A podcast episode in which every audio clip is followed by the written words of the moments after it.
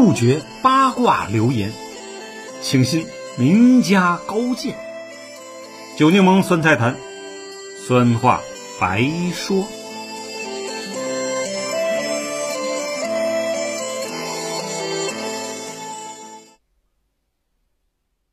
朋友们，大家好，今天我们讲一个入朝第一次战役——乱中取胜一。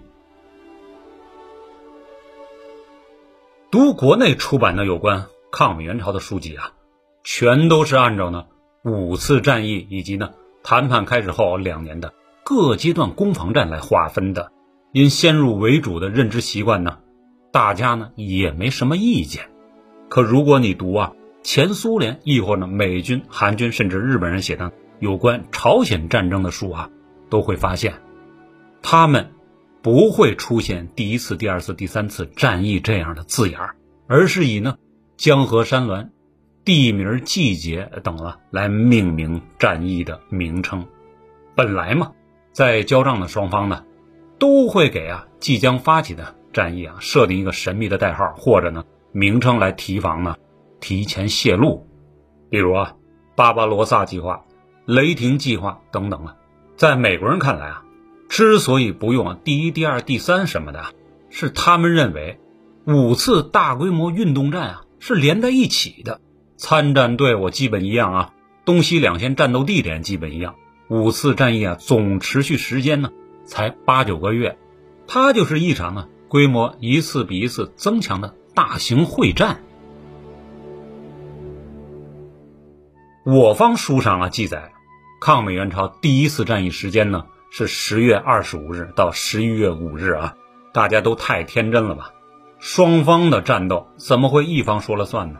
想打就打，想停就停呢？在十一月五号啊，彭总下令停止攻击后，实际上呢，三十八军第三三五范天恩团呢还在飞虎山上打着呢，并一直持续到了九号凌晨呢。三十九军一部呢也未能脱离敌人的战斗。十一月七号。第二批入朝的我九兵团二十军呢，前进神速，换下东线的四十二军呢一部，开始与美军接阵呢，想初步取得呢战斗经验，完全停火大约要到呢十月中旬了。而第二次战役啊，东西线攻击时间呢预定在十一月二十五日，这之间呢仅仅间隔了一周，最多十天。第二。第三、第四次战役啊，发动攻击的时间间隔啊也非常之短呢。联合国军认为，前四次战役啊就是一次大战役的几个波次。另外呢，书本上查呢，第四、第五次战役呢只间隔了一天。其实啊，这段时间里，除了局部阻击战斗外啊，大部队早已退到后方补充兵员、换装新式武器了。之所以第五次战役可以单独分开来讲啊，是因为我中朝一方呢投入将近了百万大军呢，联合国军这边呢也猛增到了几十万的人数啊，战斗曲折且惊天动地啊。许多军事专家认为啊，所谓第五次战役比前四次呢合在一起更科学，因为啊概念完全相同，就像一战索姆河战役呢，二战斯大林格勒呀。涅林格勒战役啊，一打就是半年、两三年呀，双方死伤人数啊上百万，甚至呢四百万，也仅仅称为一场战役。军事研究、战术分析啊，本来就没有完全统一的条框，都以啊己方的需求啊为第一要素啊。因此，我认为啊，把一九五一年七月谈判前的战斗。以谈判开始到一九五三年七月签字啊，分成两个大阶段，站得住脚。而我方呢，又把前一阶段呢细分为五次战役，也是无可厚非的啊。至少在分析研究呢，找出对错、总结经验教训方面呢，是极有好处的。五次战役里的第二次啊，堪称是整个抗美援朝的运动。穿插包围的典范呢，早已被世界各国的军事教材啊录入了。别忘了啊，与这场战役胜负相关的国家呢，就有二十几个，他们能不好好总结吗？第三次、第四次战役啊，属于准备仓促的政治之战，所以先后夺取了平壤、汉城两座首都啊，但军事意义不大，且让新上任的韩战猎鹰李奇微啊，反复两次验证了我军的战术弱点，即后勤严重不足，属于礼败攻势。在第五次最大规模的战役发动时啊，李奇微依靠啊第三、第四次战役的经验啊。采取反制，即啊，你进攻我后退，你缺粮少弹呢，或出现战场空隙啊，我以机械化部队啊，仿照志愿军打法来个高速穿插，分股截断，在包围全歼呢。敌人的战术打得我啊始料未及啊。按照第五次战役啊，我方最高决策层的意图啊，是一下子吃掉美军一两个师，外加南朝鲜的几个师。如果进展顺利啊。再次夺回汉城，并把联合国军呢压缩到呢三七线以南，全胜的格局就奠定了。确实啊，包括苏联最高指挥部啊，在收到这个战役思路时啊，也是非常兴奋的。斯大林下令啊，把二十个师的装备、反坦克武器、上千吨炸药都准时交付给了志愿军。可以说，第五次战役所有主力部队啊。都是苏制装备啊，坦克装甲、大口径火炮啊也上齐了，师团级步兵战斗装备啊，基本与美军没啥区别的，只是缺少了空军而已。看来啊，不只是北京方面，朝鲜制司方面认为呢此战必赢，就连老大哥也认为啊，在一百万大军的猛烈攻击下，胜利的把握也是相当大的。可实际上呢？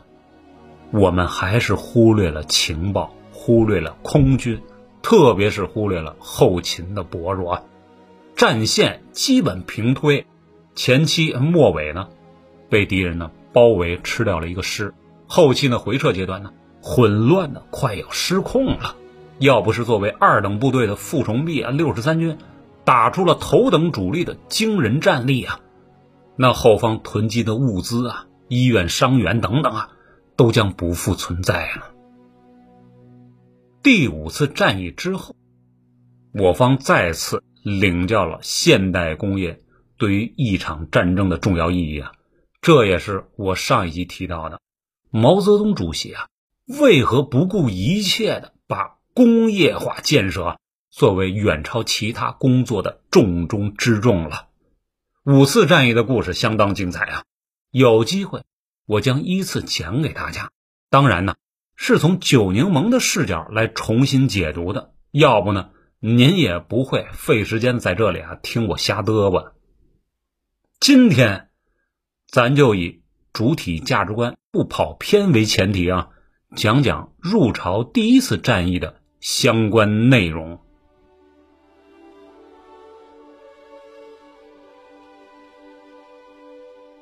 入朝第一战的特点是什么呢？一个字儿，乱；四个字儿，乱中取胜。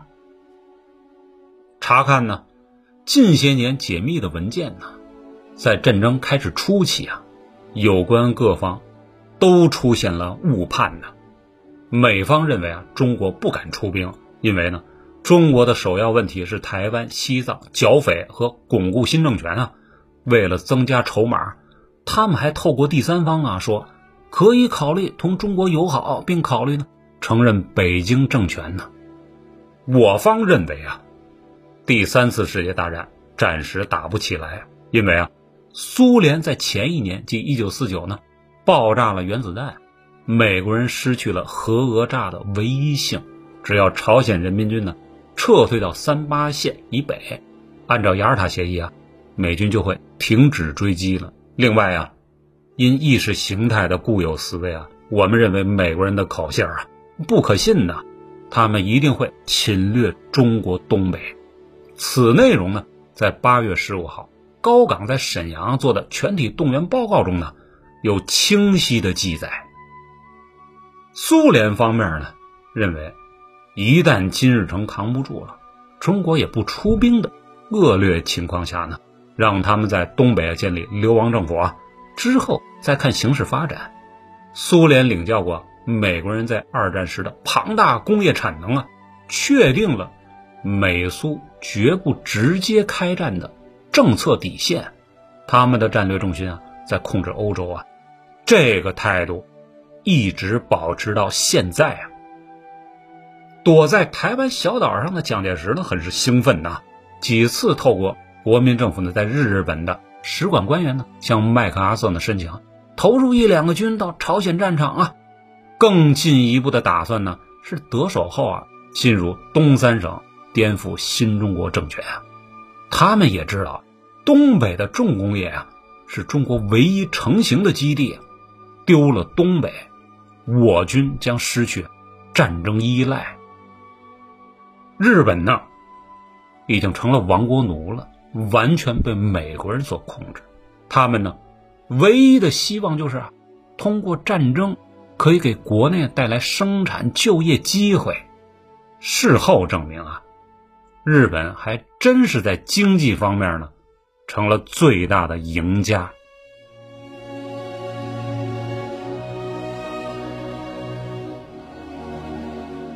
分析完以上内容呢，我们言归正传。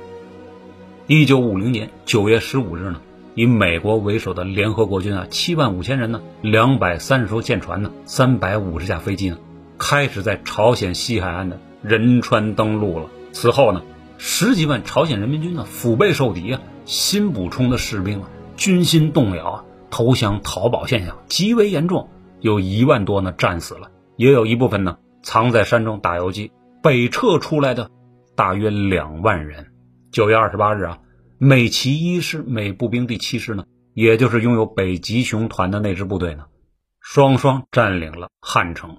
十月一号啊，美伪军越过三八线。十九号呢，占领平壤。麦克阿瑟命令啊，韩六师、首都师呢，美二十四师啊，继续向中朝边境鸭绿江呢进犯。美骑一师殿后。而金日成呢，九月二十九日给莫斯科呢发完求救电报后啊，没两天就北撤了。否则呢，有被俘的危险。一九五零年十月十九日拂晓啊，连续几天几夜和主席总理啊密商参战事宜的彭老总啊，来不及补上一觉呢，就乘飞机呢直飞东北军区司令部，以军区呢司令高岗联手布置完那里的工作后啊，当天下午他又赶往了安东前线。一下飞机，彭老总呢就急匆匆的也集结待命的几支志愿军先头部队指挥员啊，交代了入朝作战的预定方案啊。傍晚时分，风雨大作，彭总呢以两名警卫员呢乘上一辆野战吉普啊，带着一辆装载电台的卡车啊，过了鸭绿江，准备呢与那里接应的朝鲜同志会合，然后呢再与金日成首相呢见面，了解具体情况。他知道啊。就在我志愿军大队人马入朝的十九号当天呢，三万人民军把守的北朝鲜首都平壤啊，丢失了。志愿军总部之所以啊同意彭总的冒险行动啊，是因为十月十六号我四十二军侦察大队呢就已到达了朝鲜，四十二军呢吴瑞林军长也过江侦察了两次啊，另外。三八三九四零军啊，主力正在从安东、长甸河口、吉安等地啊过江呢，安全应该没有问题。可过了鸭绿江大桥啊，没多久，情况就不一样了，混乱不堪。北撤的人民军零散部队呢，还有大批呢拉家带口的朝鲜难民呢，与南下的志愿军挤在了一条道上，语言又不通，乱成了一锅粥啊！好在彭总。与朝鲜同志呢会了面，为尽快见到金日成首相呢，就上了他们的车。警卫员呢在另一辆吉普车里，后面呢是电台大卡车。吉普车体量小，速度又快，电台车呢被卡住了，跟不上。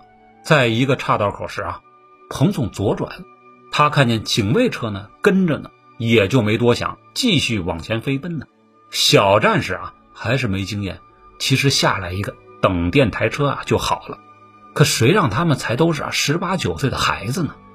大卡车上的电台台长急得不行啊，判断彭总应该走人群大道上啊，前方找部队呢，所以啊，没有左拐。这一下呢，险些酿成大祸呀！原来啊，南朝鲜第六师第七团呢，以美啊二十四师啊先头部队已经开过来了，基本上呢是以彭总的位置平齐。这在当时啊，谁也不知道的。开战后呢，从俘虏口中啊才得知的。彭总性格太强，也太冒险了。四十军幺幺八师呢，也开了过来啊。按照出发前的预定目标前进啊，师长邓岳有些犯嘀咕啊：怎么前面有炮声啊？难道预定地点被敌人占了不成？不可能啊！再往前呢，一看啊，还有个破房子，几名朝鲜人民军呢，正在吃饭。他走了过去啊，想问问情况。可这几名人民军啊，对他上下打量，并围到了他的身后啊，这可是个危险举动啊！眼看那几位要有所动作了，忽然呢，跑过来一个翻译说：“这位是咱们中国同志啊，军衔是师长。”那几个人民军呢，才放下了警惕，几句问答，确定没错后啊，兴奋的伸出了双手啊！原来啊，他们是金日成的外围警卫部队啊。说是部队已经夸张了，金将军呢，此时全部警卫也就几十人，把守在呢一条废弃的金矿矿沟里。没想到的是。人民军将邓岳师长啊往前带到了一个洞口，邓师长一看呢，吓了一跳，怎么是彭总啊？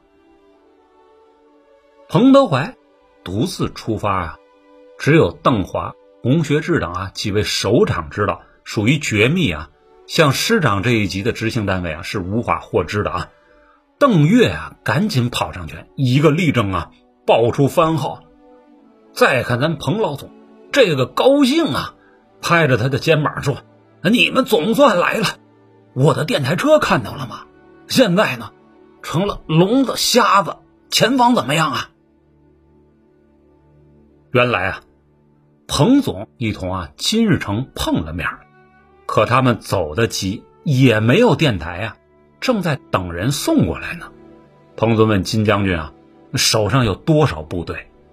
金首相犹豫了一下，哎，既然是志愿军司令员呐，我也不瞒你了，我手上仅有四个师，一个坦克团，一个工人团，现在还联系不上。彭德怀呢，万没想到情况是如此之糟啊！他原想啊，三八线以南的人民军呢，熟悉地形，就算被美军包围了。走山路逃回一半，也就是七八个师啊，应该没有问题啊。再加上北方呢临时招募的新兵十万人，大概是有的。可他没想到呢，才跑出来四个师，心里啊一沉呢。而实际情况呢，金将军为了不被志愿军瞧不起啊，还多报了数字了。他手中能指挥的大约只有三个师。一个呢，缺油少弹的坦克团，而工人团和那个三个战斗师啊，也是才抓壮丁啊补充上去的。当然啊，咱们是同志加兄弟啊，还是不用“抓壮丁”这个词儿吧。朝鲜老百姓有多苦啊！想想抗日战争时期我国的农村就知道了，人民军的部队里啊，十五六岁的孩子也不少。第一次见面后啊，金首相。死活要招待一下那志愿军司令员彭德怀啊，他找了半天，才从老百姓家里呢借到了一只鸡呀。你看看，朝鲜最高领导人基本也断了供啊。的确呀，按照斯大林的建议，如果中国方面不能马上出兵啊，金日成将带着剩余的部队以及呢领导班子，到东北建立流亡政府了。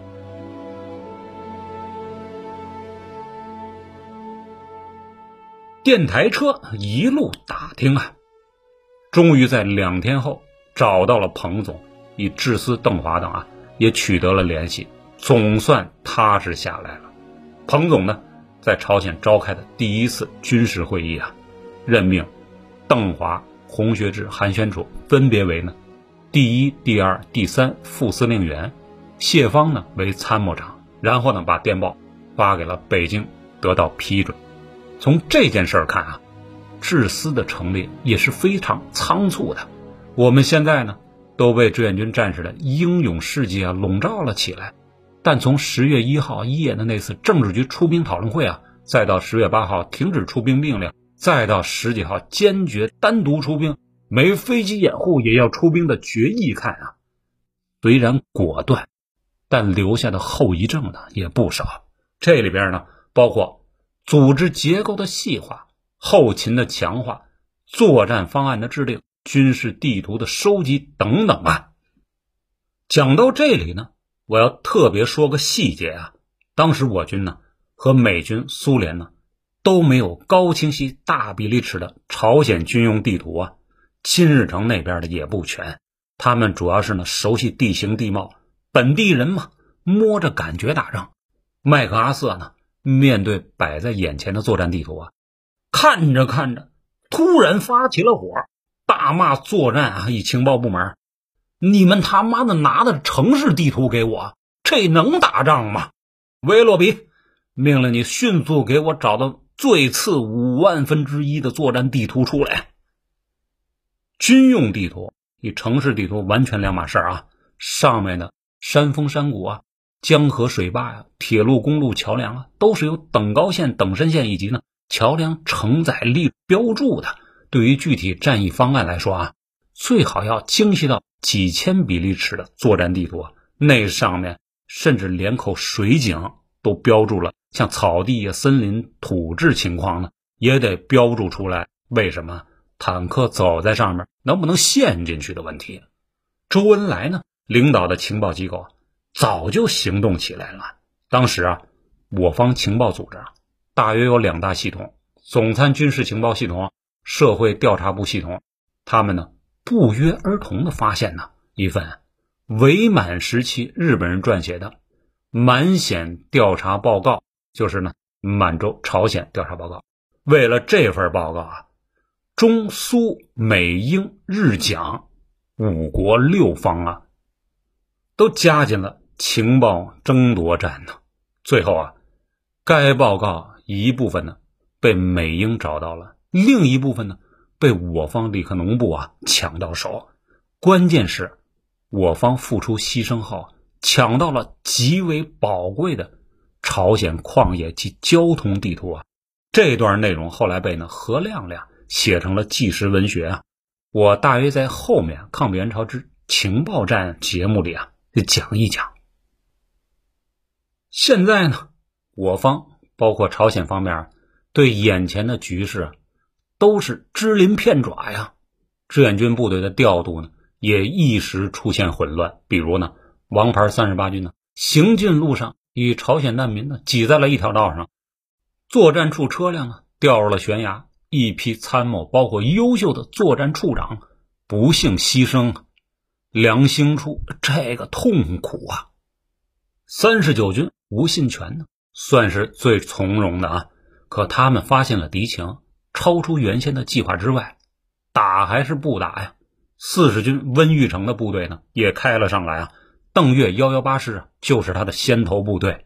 据侦查呀，有大批南朝鲜军队啊，正往鸭绿江边开来，就连金首相的藏身地啊附近都出现了敌军呢。彭总与他们几乎是擦肩而过呀。敌人到底是哪支队伍啊？有多少人呢？全然不知呢。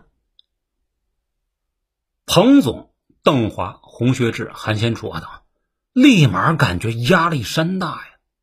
这是什么乱七八糟的？我打了几十年仗啊，从没遇到过这种敌情不明的情况啊！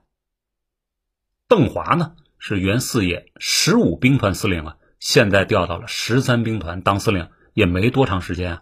好在呢，三八三九四零啊，都是四野的老部队，融合的比较快。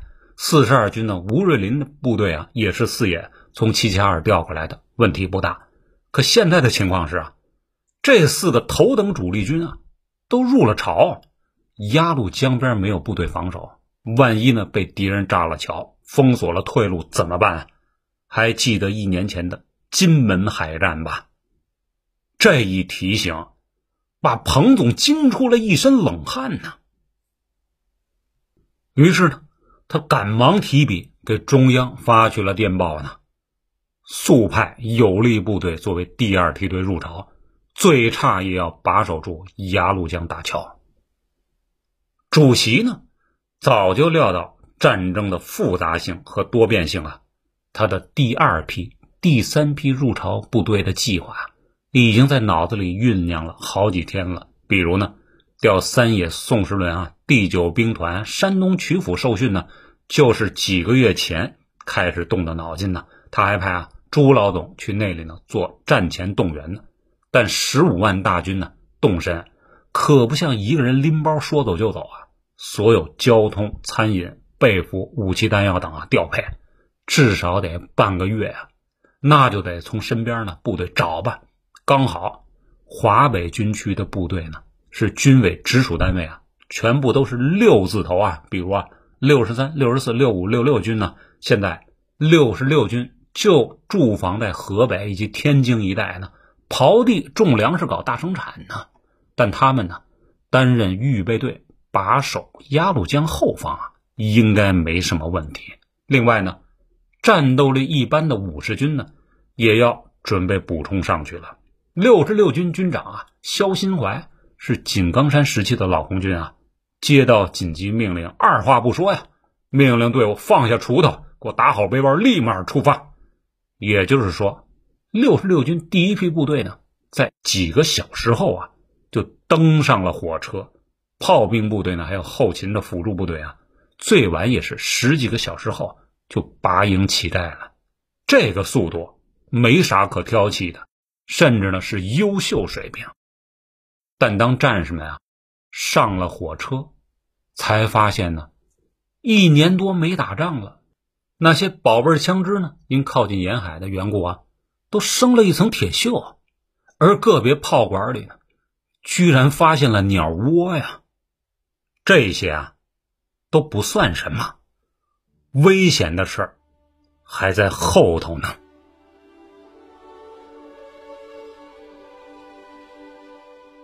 我方这边呢，外松内紧，悄无声息的调动着三十万大军。美韩联合国方面呢，也在调动啊，只是啊，更乱的一塌糊涂啊。即将开战的敌我双方似乎在不同时空、不同维度上思考着自己的战略目标。那么，这场乱仗啊！又是以什么方式开打的呢？美韩军队乱到什么程度呢？他们到过鸭绿江畔了吗？我新到的六十六军为何以三十八军呢？同时遭到彭老总的严厉批评呢？请听《九柠檬》下集播告。